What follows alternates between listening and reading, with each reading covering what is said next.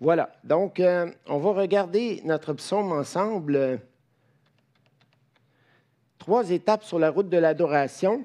Et un chant que j'aime énormément aussi, c'est ce chant qu'on chante de temps en temps à l'Église. Je suis né pour te louer, je suis né pour glorifier ton nom en toutes circonstances, apprendre à te dire merci. Je suis né pour t'aimer, je suis né pour t'adorer, mon Dieu, obéir à ta voix, je suis fait pour toi.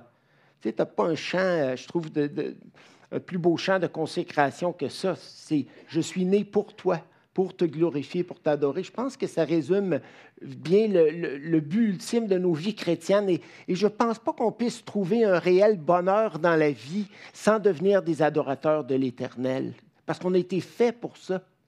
Et, le bonheur vient dans nos vies lorsqu'on fait, lorsqu'on fait ce pourquoi on a été fait ce pourquoi on a été créé, parce que là, on, vit un plein accomplissement euh, de, de, ce qu'on devrait être. Et c'est ça qui procure le bonheur, euh, d'être qui nous sommes vraiment. Et nous sommes appelés à être des adorateurs euh, de l'Éternel. Et, ce qui arrive, c'est que le problème entre nous et l'adoration, c'est le manque de connaissance de Dieu. Comprenez-vous? On ne prend pas suffisamment de temps pour contempler Dieu. On ne prend pas suffisamment de temps pour connaître Dieu de telle sorte qu'on n'a pas tendance à l'adorer. Puis on pense que d'adorer Dieu, c'est quelque chose d'un peu plate. Puis quand on pense à l'idée qu'au ciel, on va adorer Dieu jour et nuit, puis là, on voit ces scènes d'adoration dans l'Apocalypse, là, on se dit, oh là là, le temps va être long. Quand je suis fasciné, profondément fasciné par quelque chose, le temps n'est pas long. Au contraire, le temps disparaît. Si je suis fasciné par Dieu, par sa gloire, par sa bonté, comprenez-vous, si mon cœur est fasciné par lui, par, sa révélation, par sa puissance, euh, est-ce que ça vous est déjà arrivé de, de, vous retrouver devant un paysage extraordinaire, un paysage merveilleux dans la nature, là, puis de pouvoir rester là en contemplation des, des minutes et même des heures, bien sûr? Alors dites-vous que ce qui manque entre nous et l'adoration que Dieu demande, c'est notre connaissance de Dieu. Il y a un grand vide là. Il y a un grand trou là. Il va falloir qu'on arrête de s'agiter qu'on devienne un petit peu plus contemplatif. Il va falloir qu'on s'attarde un peu plus pour adorer Dieu, pour percevoir sa bonté, au point d'en être euh, envahi, au point, au point que nos cœurs euh, puissent l'adorer naturellement. Et, des fois, je me, je me demande, je me, suis demandé en étudiant ce psaume-là, qu'est-ce qui fait que David, dans le fond, était un si grand adorateur? C'est un homme bien imparfait. Ses péchés ne nous sont pas cachés par le Seigneur dans Samuel. Mais Qu'est-ce qui faisait que David était un, grand adorateur? C'est qu'il prenait le temps de contempler son Dieu. Il avait été berger hein, longtemps, puis il avait appris, il avait développé l'habitude de scruter le ciel, de scruter l'horizon, d'être attentif à la révélation que Dieu avait donnée de lui-même dans, dans la création. Les cieux racontent la gloire de Dieu et l'étendue manifeste L'œuvre de ses mains, un jour en instruit, un autre jour en d'autres mots, la connaissance de l'Éternel est si grande, si merveilleuse, que les humains ne cessent pas de découvrir de nouvelles choses à son sujet, des choses plus fantastiques, plus glorieuses les unes que les autres. Et, présentement, on est dans un siècle où l'humain n'a jamais tant vu et n'a jamais tant euh, euh, compris la complexité des choses. Et pourtant, c'est un temps où les humains euh, adore de moins en moins Dieu, ne lui rendent de moins en moins grâce. Alors, c'est ça qui est, vraiment le paradoxe incroyable. Donc, il y a trois, il y a trois points que j'aimerais vous apporter, euh, trois, trois, étapes sur la route de l'adoration. Puis la première étape, si je me fie au verset 1, c'est d'exhorter notre âme à bénir l'Éternel. De David, mon âme, bénis l'Éternel. Mon âme bénit l'Éternel parce qu'il est fantastique, parce qu'il est merveilleux. Mon âme bénit l'Éternel, adore ton Dieu. Que tout ce qui est en moi bénisse son saint nom. Alors, mettez vos yeux sur le verset 1. Mon âme bénit l'Éternel, que tout ce qui est en moi bénisse son Saint-Nom. J'aimerais faire quatre observations dans ce verset. D'abord, il n'est pas naturel pour les humains de louer Dieu et de reconnaître ses bontés. Euh, je pense à Romains 1 en particulier. Hein. vous connaissez bien Romains 1, 18 à 23, où il est dit que Dieu, justement, euh, a révélé sa puissance, sa divinité, sa bonté, ses attributs à travers les œuvres de sa création, mais que les humains qui avaient tout cela sous les yeux ont choisi de ne pas de ne pas l'honorer et de ne pas lui rendre grâce. Ils lui ont quand même fermé leur cœur, malgré ce beau témoignage. Pourquoi? Le péché a rendu les humains ingrats et les a aveuglés et Dieu les a jugés en les plongeant dans l'endurcissement de telle sorte qu'ils se sont mis à adorer et honorer toutes sortes d'idoles, toutes sortes de choses, incluant des humains glorieux et puissants qui ne, sont que poussière, qui ne, qui ne sont que du vent, au lieu d'adorer le Créateur qui est béni éternellement. C'est de la folie. C'est de la folie pure et simple. D'adorer la créature au lieu d'adorer le Créateur. C'est là qu'on voit où le péché euh, nous a conduits, dans l'ingratitude et l'aveuglement, tout simplement. Euh, dans Osée 2.8, il est question du peuple de Dieu qui est, qui est, comparé à une prostituée. Et il est dit dans Osée 2.8, elle n'a pas reconnu que c'était moi qui lui donnais le blé, le mou et l'huile, et l'on a consacré au service de Baal, un faux dieu, l'argent et l'or que je lui prodiguais. Qu'est-ce qu'il dit là-dedans? Le problème des humains, c'est qu'ils ne reconnaissent pas que toutes les bonnes choses dont ils jouissent dans la vie viennent de, de lui. Mais ah, c'est la science, c'est la nature, on, défie la nature, c'est Mère Nature qui nous donne tout ça. C'est pas Mère Nature, c'est pas Père Nature non plus, mais c'est l'Éternel qui permet qu'on puisse avoir tout ce dont on jouit dans la vie, la nourriture et, toutes les autres bonnes choses. Et laissez-moi vous dire que si Dieu ferme les, les écluses des cieux, il y a des humains qui vont crier puis il y a des humains qui vont avoir faim, puis qui vont avoir soif, puis qui vont souffrir à travers ça de leur folie, de leur folie de ne pas avoir reconnu que toutes ces bonnes choses leur venaient de la part de Dieu et de ne pas avoir pris le temps de bénir l'Éternel. L'ingratitude est dans le cœur des humains, c'est pas possible. Est-ce que vous vous souvenez de l'histoire des dix lépreux? Jésus était en route vers Jérusalem, puis il passait par la Galilée, puis la Samarie, puis il avait dix, dix lépreux le texte ne dit pas qu'ils étaient tous euh, des Samaritains, mais, Jésus les guérit, les dix, et, la lèpre, c'était la pire maladie qui soit, parce que ça, non seulement ça te rendait impur sur le plan cérémoniel, mais sur le plan social aussi. Tu ne pouvais plus t'intégrer dans la société, tout ça. Donc, c'était euh, la pire maladie. Jésus les guérit, les, les dix, et vous connaissez l'histoire. Il y en a un seul qui revient. Pourquoi ça? Pourquoi ça? Il n'avait pas oublié qu'il venait d'être guéri. Il venait d'être guéri. Ce n'était pas une question de mémoire. C'est, l'ingratitude, l'ingratitude dans le cœur des humains. C'est épouvantable. Et, euh, évidemment, Luc euh, dit, ben, il y a juste un, Samaritain qui n'était même pas euh, du peuple juif qui, est revenu finalement rendre gloire à Dieu. Alors c'est quelque chose d'incroyable. David lui-même, homme selon le cœur de Dieu, doit donner des coups de pied à son âme, des coups de fouet pour l'amener à adorer et exalter le Seigneur. Mon âme bénit l'Éternel. Mon âme n'oublie pas surtout, n'oublie surtout pas de bénir l'Éternel. Psaume 16, 7, je bénis l'Éternel, mon conseiller. La nuit même, mon cœur m'exhorte. Psaume 104, verset 1.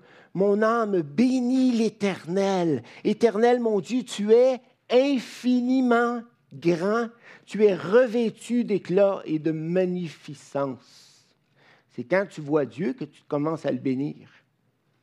C'est difficile de bénir Dieu quand tu n'as pas Dieu devant les yeux. Comment tu vas faire pour avoir Dieu devant les yeux? Comment tu vas faire pour avoir Dieu à l'esprit, pour euh, comprendre sa grandeur, comprendre sa magnificence, comprendre? C'est là que tu dois commencer, pas avec des exercices d'adoration, on n'en peut finir, mais tu dois commencer en cherchant la face de Dieu, en, devenant un contemplateur de Dieu, en t'arrêtant dans sa présence, en, contemplant sa nature, en, ouvrant sa parole, puis en découvrant sa grandeur, en mettant ta confiance en lui et en le voyant agir dans diverses situations de ta vie de tous les jours. Et c'est quand tu vas voir Dieu que là, tu vas vraiment devenir un adorateur, un adorateur de l'Éternel. Il, ne commet pas le péché euh, de vivre en ingrat. Euh, Paul commence sa lettre aux Éphésiens, euh, chapitre 1, verset 3, en disant, Béni soit Dieu, le Dieu et Père, béni soit le Dieu et Père de notre Seigneur Jésus-Christ, qui nous a bénis de toute bénédiction spirituelle dans les lieux célestes en Christ. Qu'est-ce qui amène Paul à bénir Dieu? Ben, c'est de comprendre à quel point Dieu l'avait béni toutes sortes de bénédictions euh, spirituelles dans les lieux célestes. Et là, et là l'apôtre Paul, dans Éphésiens, il, énumère toutes ces belles et grandes bénédictions. Mais est-ce que vous les avez en tête, ces bénédictions-là? Est-ce que c'est quelque chose qui est très présent à votre esprit et qui vous amène constamment euh, au cours de la journée à vous arrêter et à dire merci Seigneur. Oh, merci Seigneur de, de, de d'avoir pardonné mes péchés. Merci d'avoir détourné ta colère de moi et de, l'avoir tournée vers Jésus-Christ qui, par amour, a, donné sa vie pour moi. Merci, Jésus, pour la force que tu me donnes, pour l'intelligence que tu me donnes d'être à l'école, euh, euh, à l'école des métiers, au cégep, à l'université. Parce que sans l'intelligence que tu m'as donnée, Seigneur, je ne pourrais pas étudier ce que, ce que, je suis en train d'étudier, je ne pourrais pas comprendre, puis je ne pourrais pas devenir la personne que tu désires que je devienne, tout vient de toi, de Dieu. Euh, qu'as-tu, Paul disait aux Corinthiens, qu'avez-vous que que vous n'avez pas reçu de la part de Dieu, absolument rien. Donc, on n'a pas à se glorifier de quoi que ce soit. Si tu es un homme d'affaires qui, est, talentueux dans le domaine, bénis le Seigneur et, rends-lui grâce euh, en étant euh, euh, intègre dans ton administration, juste et généreux. Et, si tu es talentueux en musique, ben lance-toi puis glorifie Dieu avec ton talent. Si tu es talentueux dans, dans un domaine pratique, dans la menuiserie, n'importe quoi, ben, tous ces talents-là te viennent du Seigneur. Donc, euh, c'est des raisons pour bénir l'Éternel. Ça, c'était mon premier point. Il n'est pas naturel pour les humains de louer Dieu et de reconnaître ses bontés. Deuxièmement, notre adoration doit provenir d'un cœur entièrement dédié à l'Éternel. C'est ce qui est dit dans le verset 1, que tout ce qui est en moi, que tout ce qui est en moi que tout dans ma vie intérieure bénisse ton Saint-Nom. S'il y a quelque chose dans mon cœur qui cloche, un péché caché, de l'amertume, de l'hostilité contre un frère, je ne pourrai jamais bénir l'Éternel de tout mon cœur, mais tout ce que j'arriverai à faire, c'est de le bénir seulement du bout des lèvres. Tu ne peux pas vivre dans le désordre euh, et en même temps euh, vouloir bénir l'Éternel, tu n'auras même pas le goût de le bénir. Euh, puis ça, ça ne veut pas dire que Dieu nous demande d'être parfait avant de chanter ses louanges, avant de le remercier. Mais, mais tu ne peux pas vivre une vie double. Vous comprenez ce que je veux dire? Si ton cœur est partagé, mais vraiment partagé, là, on ne parle pas d'être pécheur, d'être faillible, parce qu'on l'est tous. Euh, et si on attend d'être parfait pour bénir l'Éternel, eh bien, on ne le bénira jamais de notre vivant. Mais vous comprenez ce que je veux dire? Quand David dit que tout ce qui est en moi, euh, c'est que David était tout entier à l'Éternel. Son cœur était entier, mais il était bien imparfait bien imparfait. Il y a des fois qu'il désobéissait à Dieu, qui faisait honte, euh, euh, que David expérimentait des grandes dégringolades, mais dans l'ensemble de sa vie, il était tout entier. Il louait Dieu, puis quand il péchait, il demandait pardon, puis il revenait entièrement à l'Éternel, mais il ne vivait pas. Il ne s'était pas habitué à vivre une vie double. Vous comprenez ce que je veux dire? C'est ça, c'est ça, ça, le point. Et je pense que c'est ce que le Seigneur attend euh, de nous, c'est ce qu'il désire de nous. Dans euh, Isaïe 29, euh, verset 13, verset qui a été répété dans les évangiles de Matthieu, de Marc euh, et de Marc. Euh, Dieu dit à son peuple sur un ton de reproche, ce peuple se tourne vers moi, mais ce n'est qu'en parole, et il ne me rend pas vraiment hommage, sinon du bout des lèvres, car du fond de son cœur, il est loin de moi. Son cœur n'est pas là. Ton cœur n'est pas là. Tu beau chanter des cantiques, euh, tu pourrais chanter tous les recueils de J'aime l'Éternel, 1, 2, 3, 4 peut-être, euh, ou je ne sais pas quoi, puis tous les chants de Hail, euh, Songs et, n'importe quoi. Mais ce que le Seigneur veut, c'est ton cœur. Est-ce que ton cœur est là? Que tout ce qui est en moi bénisse son Saint-Nom. Oui, Seigneur, je t'appartiens. Seigneur, tout ce que je suis, tout ce que j'ai, tout ce que je possède, toutes les bonnes choses que j'ai dans la vie, c'est toi qui me les as données et je voudrais t'adorer, t'adorer car tu m'aimes tellement. Et je veux juste euh, donner un petit retour d'ascenseur en t'aimant en retour. Jacques 3, 8. Euh, par la langue, nous bénissons le Seigneur notre Père et par elle, nous maudissons les hommes faits à l'image de Dieu. De la même bouche sortent la bénédiction et la malédiction. Il ne faut pas, mes frères, qu'il en soit ainsi. Dieu n'aime pas ça. Dieu déteste le mélange louange et péché. Il déteste ça. Donc, c'est pour ça même qu'on demande aux gens qui viennent en avant de vivre pour Dieu. Puis quand on fait des chorales, bien, on, leur demande, on leur dit au, début de, la session, écoutez, si vous ne vivez pas vraiment avec Dieu, on ne parle pas d'être parfait encore une fois, mais, mais si vous vivez dans le péché, vous êtes à côté ou je ne sais pas quoi, vous vivez dans, le mensonge, vous n'êtes vous êtes pas droit, vous n'êtes pas intègre, on ne vous veut pas en avant. Parce que notre louange va devenir désagréable à Dieu. Dieu ne l'acceptera pas. Pour qui, pour qui est-ce qu'on chante pour. ben, il, y a des, croyants qui chantent pour eux-mêmes. Ils ne chantent pas pour Dieu du tout. Ils chantent pour eux-mêmes parce qu'ils aiment chanter, puis ça leur donne un bon feeling et tout. Mais en réalité, on est déjà loin là, du sens biblique de l'adoration euh, lorsqu'on est rendu là. Donc, euh, voilà. Troisièmement, le psaume 103 est une invitation à bénir l'Éternel, le Dieu qui s'est engagé à nous bénir. Ça, c'est ma troisième remarque sur le, verset 1. En fait, euh, quand, euh, quand David exhorte son âme à bénir l'Éternel, dans le fond, il exhorte son âme à bénir un Dieu qui s'est engagé à le bénir, parce que le terme l'Éternel, comme vous le savez, c'est une traduction. C'est pas, euh, pas du tout euh, une. Ben, c'est pas une traduction, non. C'est un. Comment est-ce qu'on appellerait ça? Un équivalent. Euh, L'Éternel, c'est le tétragramme. C'est, les quatre lettres par lesquelles Dieu s'est révélé dans l'Ancien Testament.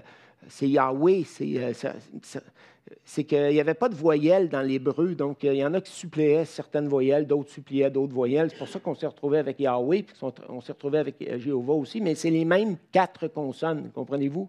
Puis, euh, second, lui, Louis II, ben, il a décidé qu'il donnait un équivalent, le sens. Il a essayé de traduire le sens. Peut-être, on pourrait appeler ça en germain équivalence dynamique, la traduction d'équivalence dynamique. Puis, euh, vu que Dieu s'était révélé comme celui qui est, je suis celui qui suis, celui qui est.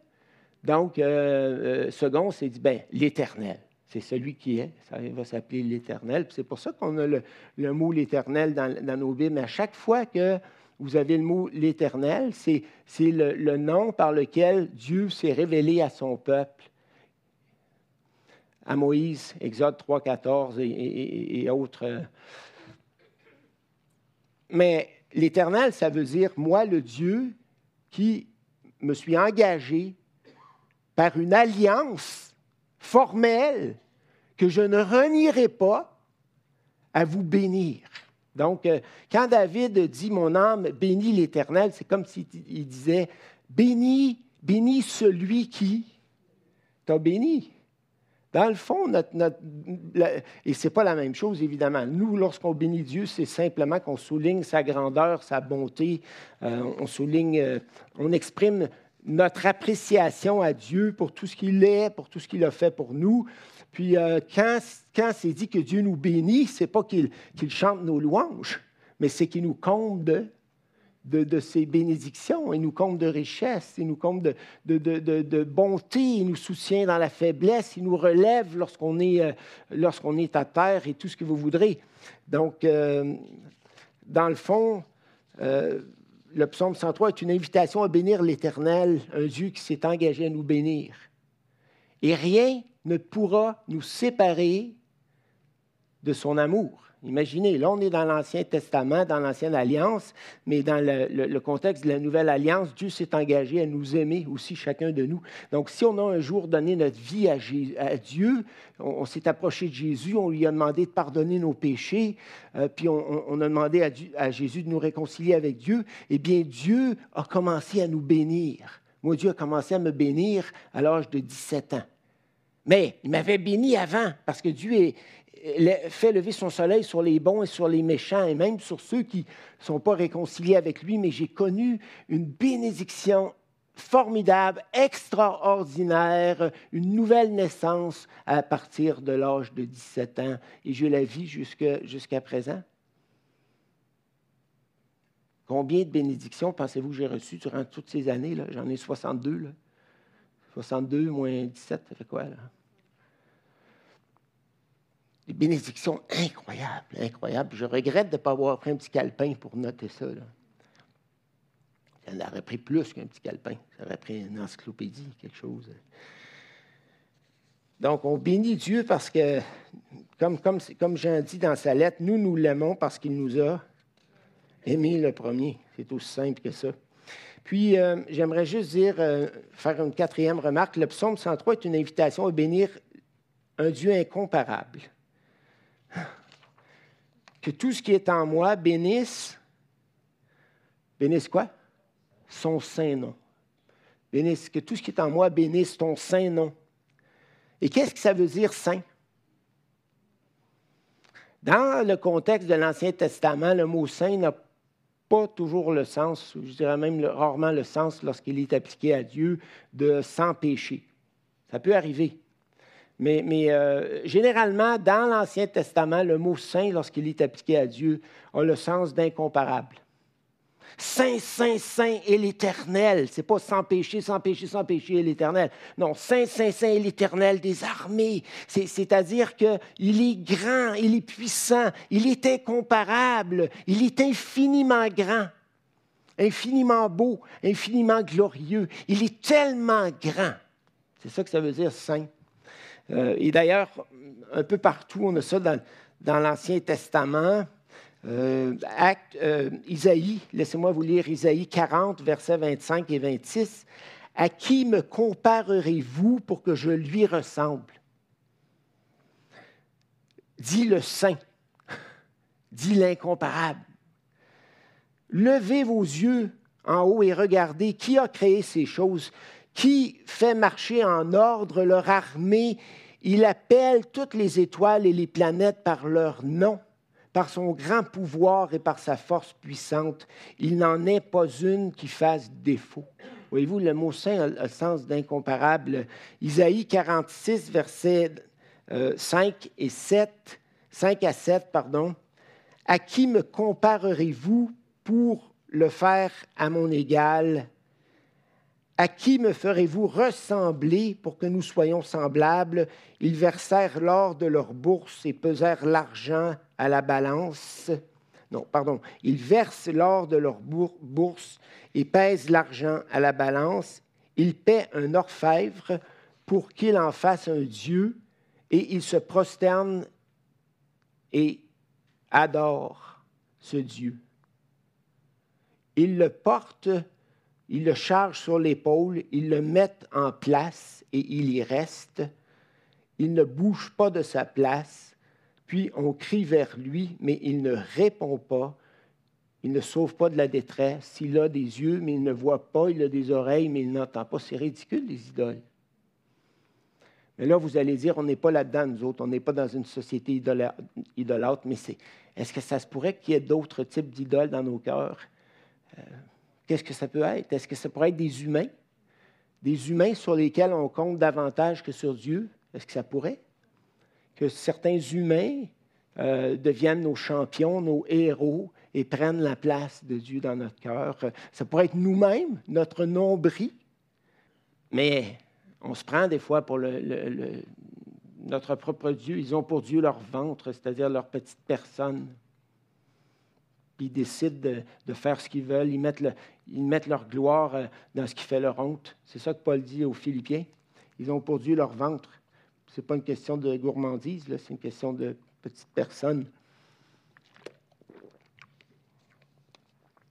Donc, Dieu est incomparable. Mais, mais quand tu perds de vue que Dieu est incomparable, tu n'as plus le goût de le louer. Quand tu perds de vue que Dieu t'a béni abondamment, tu n'as plus le goût de le louer. Quand, quand tu cesses, nous les chrétiens, là, on devrait être ceux qui passent le moins de temps devant les écrans, puis le plus de temps dans la nature à, contempler Dieu. Puis je ne vous dis pas de faire des sports extrêmes, mais on devrait être des randonneurs, on devrait être des escaladeurs, on devrait être des gens qui aiment ça être dehors, qui aiment ça être dans la nature, qui aiment ça voir et contempler la grandeur de leur Papa céleste à travers ses œuvres.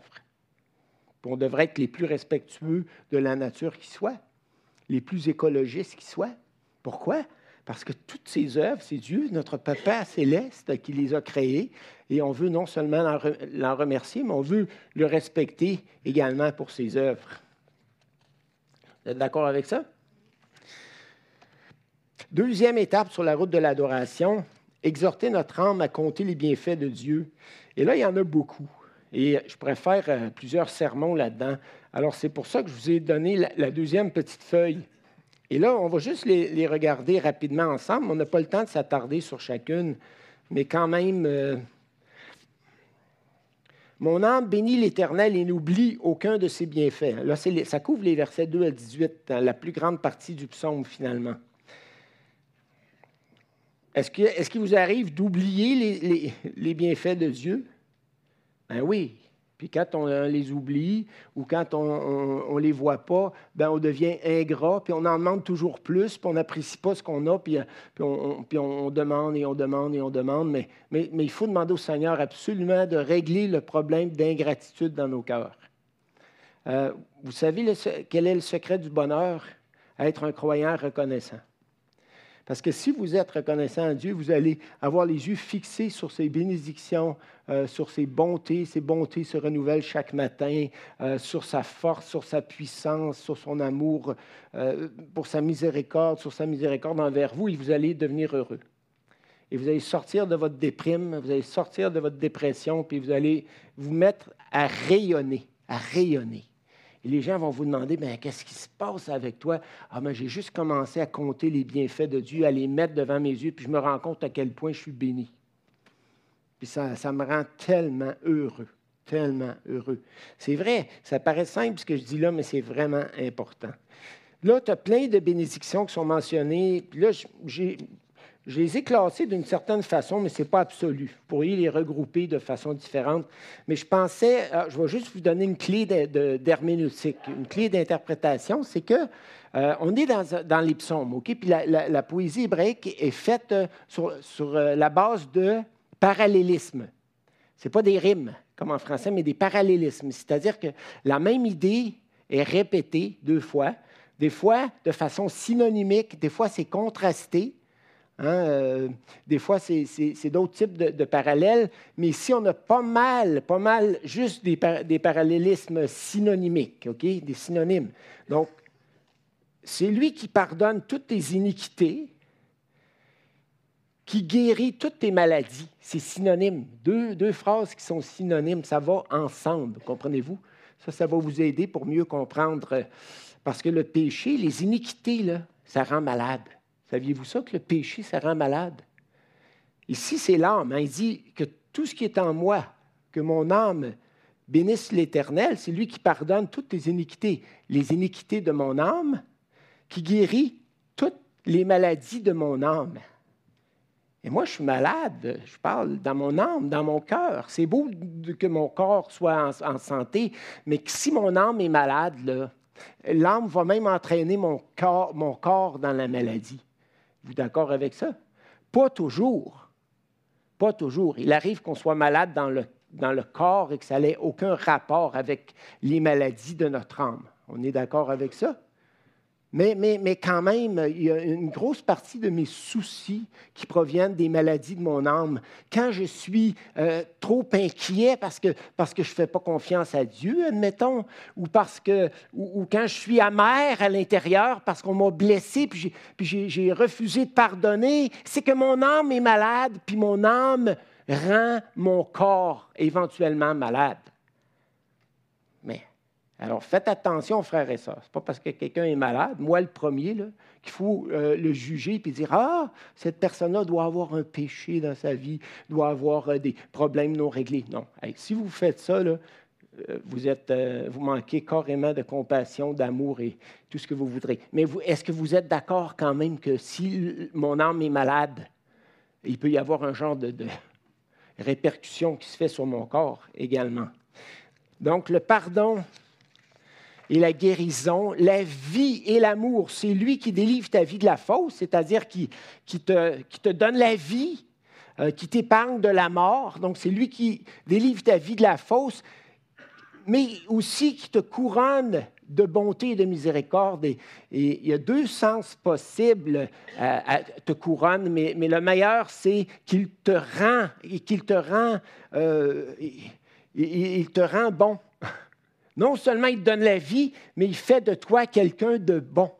Il te couronne, toi, parce que la, métaphore te couronner, euh, c'est pas tellement t'environner, c'est plus euh, te, rend, te rend bon, te rend amour, généreux. Donc euh, Dieu peut, il veut pas juste maintenir une petite vie là, faiblotte en toi, il veut faire de toi un témoignage de vie, de vitalité et de bonté également. Abondance et vigueur, c'est lui qui rassasie de bien ta vieillesse, qui te fait rajeunir comme l'aigle. Bon, je vais le dire, Tristan, même si. Euh, puis Étienne, ben, je leur ai demandé de me faire une petite recherche tout à l'heure, puis, puis euh, ils disaient, dans ce qu'ils ont lu, mais on va le vérifier, on n'est pas sûr à 100% de ça, que l'aigle vers 40 ans, parce que l'aigle vit très longtemps. D'accord?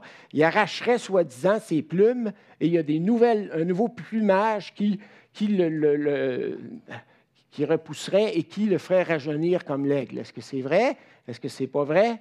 Je vous engage à faire des recherches cette semaine et à nous revenir avec ça. Mais si c'est le cas, on peut comprendre, il te fait rajeunir comme l'aigle.